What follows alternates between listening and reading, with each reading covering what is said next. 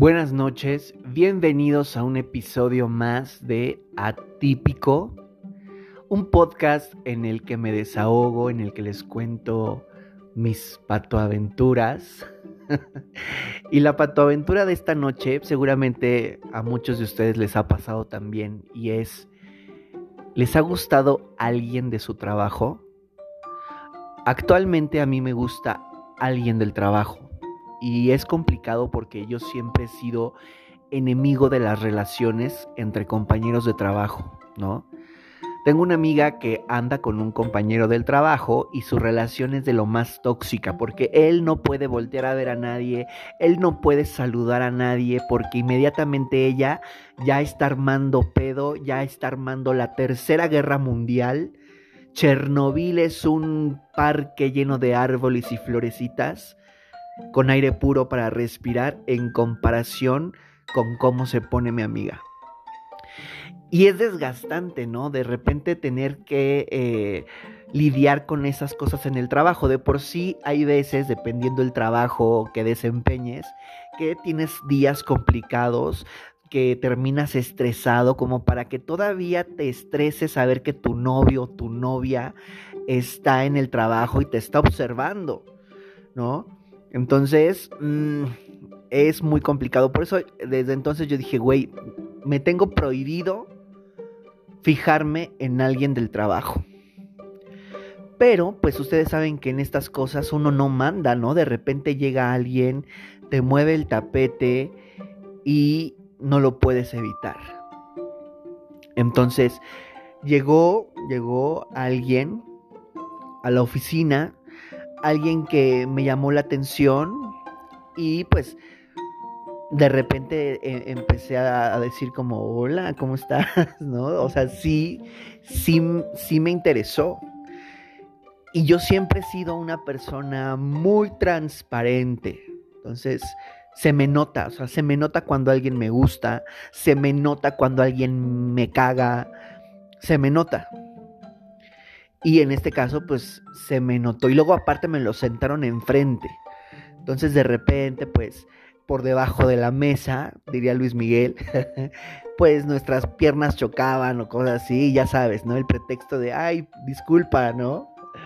Y de repente empezamos a, a, platicar así de cosas triviales, ¿no? De, hola, ¿cómo estás? Buenos días, este, eh, un día, un día tenía que llevarse su computadora y no tenían que, saqué de mi cajón una bolsa y se la presté, bueno, ese tipo de atenciones, ¿sabes? Que de repente te hacen ver extremadamente cursi y, y extremadamente ridículo, pero la realidad de todo es que pues yo no sabía nada de él, o sea, ni lo conocía, ni él me conocía a mí, pero yo sí estaba muy interesado en conocerlo. Entonces un día en el comedor de la oficina, eh, yo estaba igual con mi amiga, él llegó con sus amigos y de repente vieron a un chavo que, pues acababa de entrar también, ¿no? Que era el nuevo, se podría decir.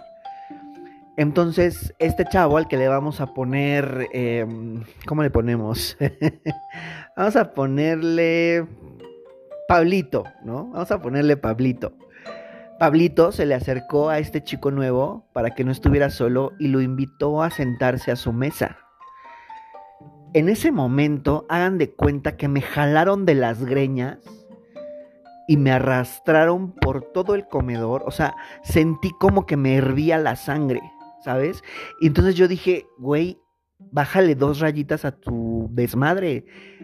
¿Por qué te enojas? ¿Por qué te pones celoso? No tienes ningún derecho, güey. No es tu novio, no es nada tuyo. Pero era algo que, estaba yo experimentando y que no me explicaba por qué razón estaba sucediendo. Pero la realidad era esa. Me estaba muriendo de los celos. Ese fue el primer episodio. El segundo episodio, pues, eh, fue que una de sus amigas, por casualidad del destino, me contó que él ya sabía que yo, pues, que, yo quería con él o que a mí me gustaba, ¿no? Porque era muy obvio cuando lo veía, que cómo le sonreía. Entonces yo la verdad sí me sentí completamente descubierto, atrapada. Pero no hice nada, no hice nada porque les digo, una parte de mí dice, no la cagues, esto siempre termina mal. Vete en el espejo de tu pinche amiga histérica tóxica. Tú eres igual, por eso son amigos, por eso se llevan bien, porque son iguales.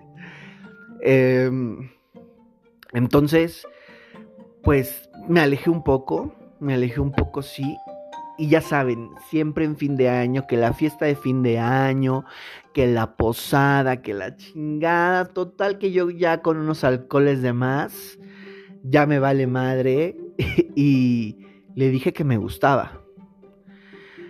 Pero después me arrepentí de habérselo dicho porque esa misma noche, eh, de repente cuando empezamos a platicar, cuando yo empecé como que a intentar acercarme a él, me di cuenta que no teníamos como nada en común, ¿saben? Que éramos como agua y aceite. Él me dijo que le gustaba mucho bailar, que le, gustaba mucho eh, divertirse, la fiesta, el desvergue, el mierdero. y yo soy completamente lo contrario. A mí me caga la gente, me caga el ruido, me caga la música, yo no bailo nada, güey. Entonces, pues eso me decepcionó bastante porque dije, güey, me gusta mucho, pero, pero pues lo que a él le gusta, a mí me caga, entonces yo no podría estar con una persona así, ¿no?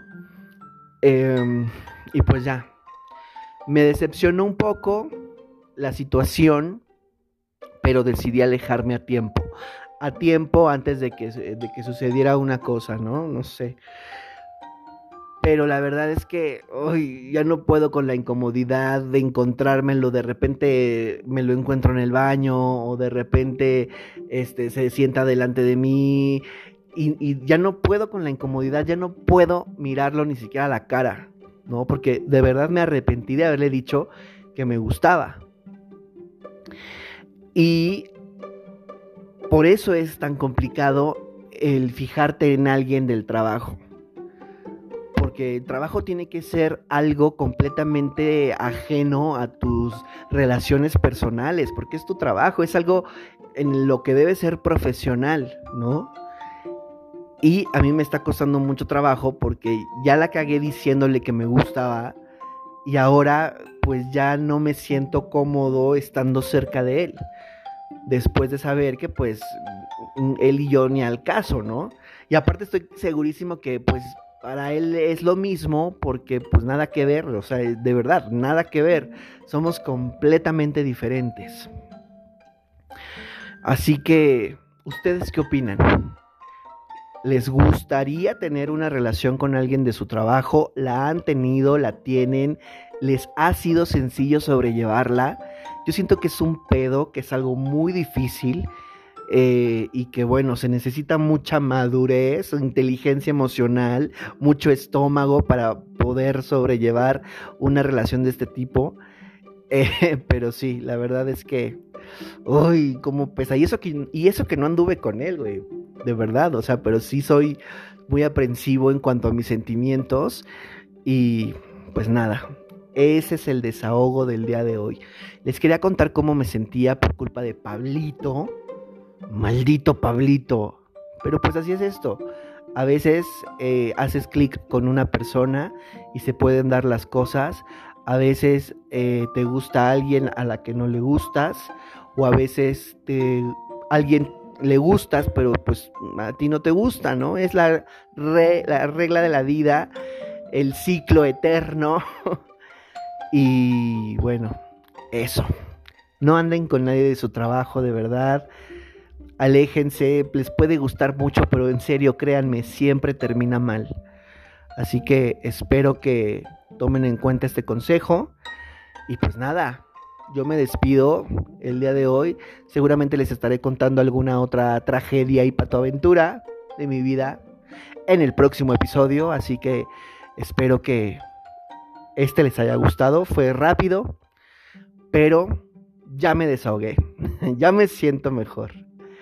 Yo soy Marco Divildogs, los invito a que me sigan en mis redes sociales, en todos lados me encuentran como Marco Divildogs.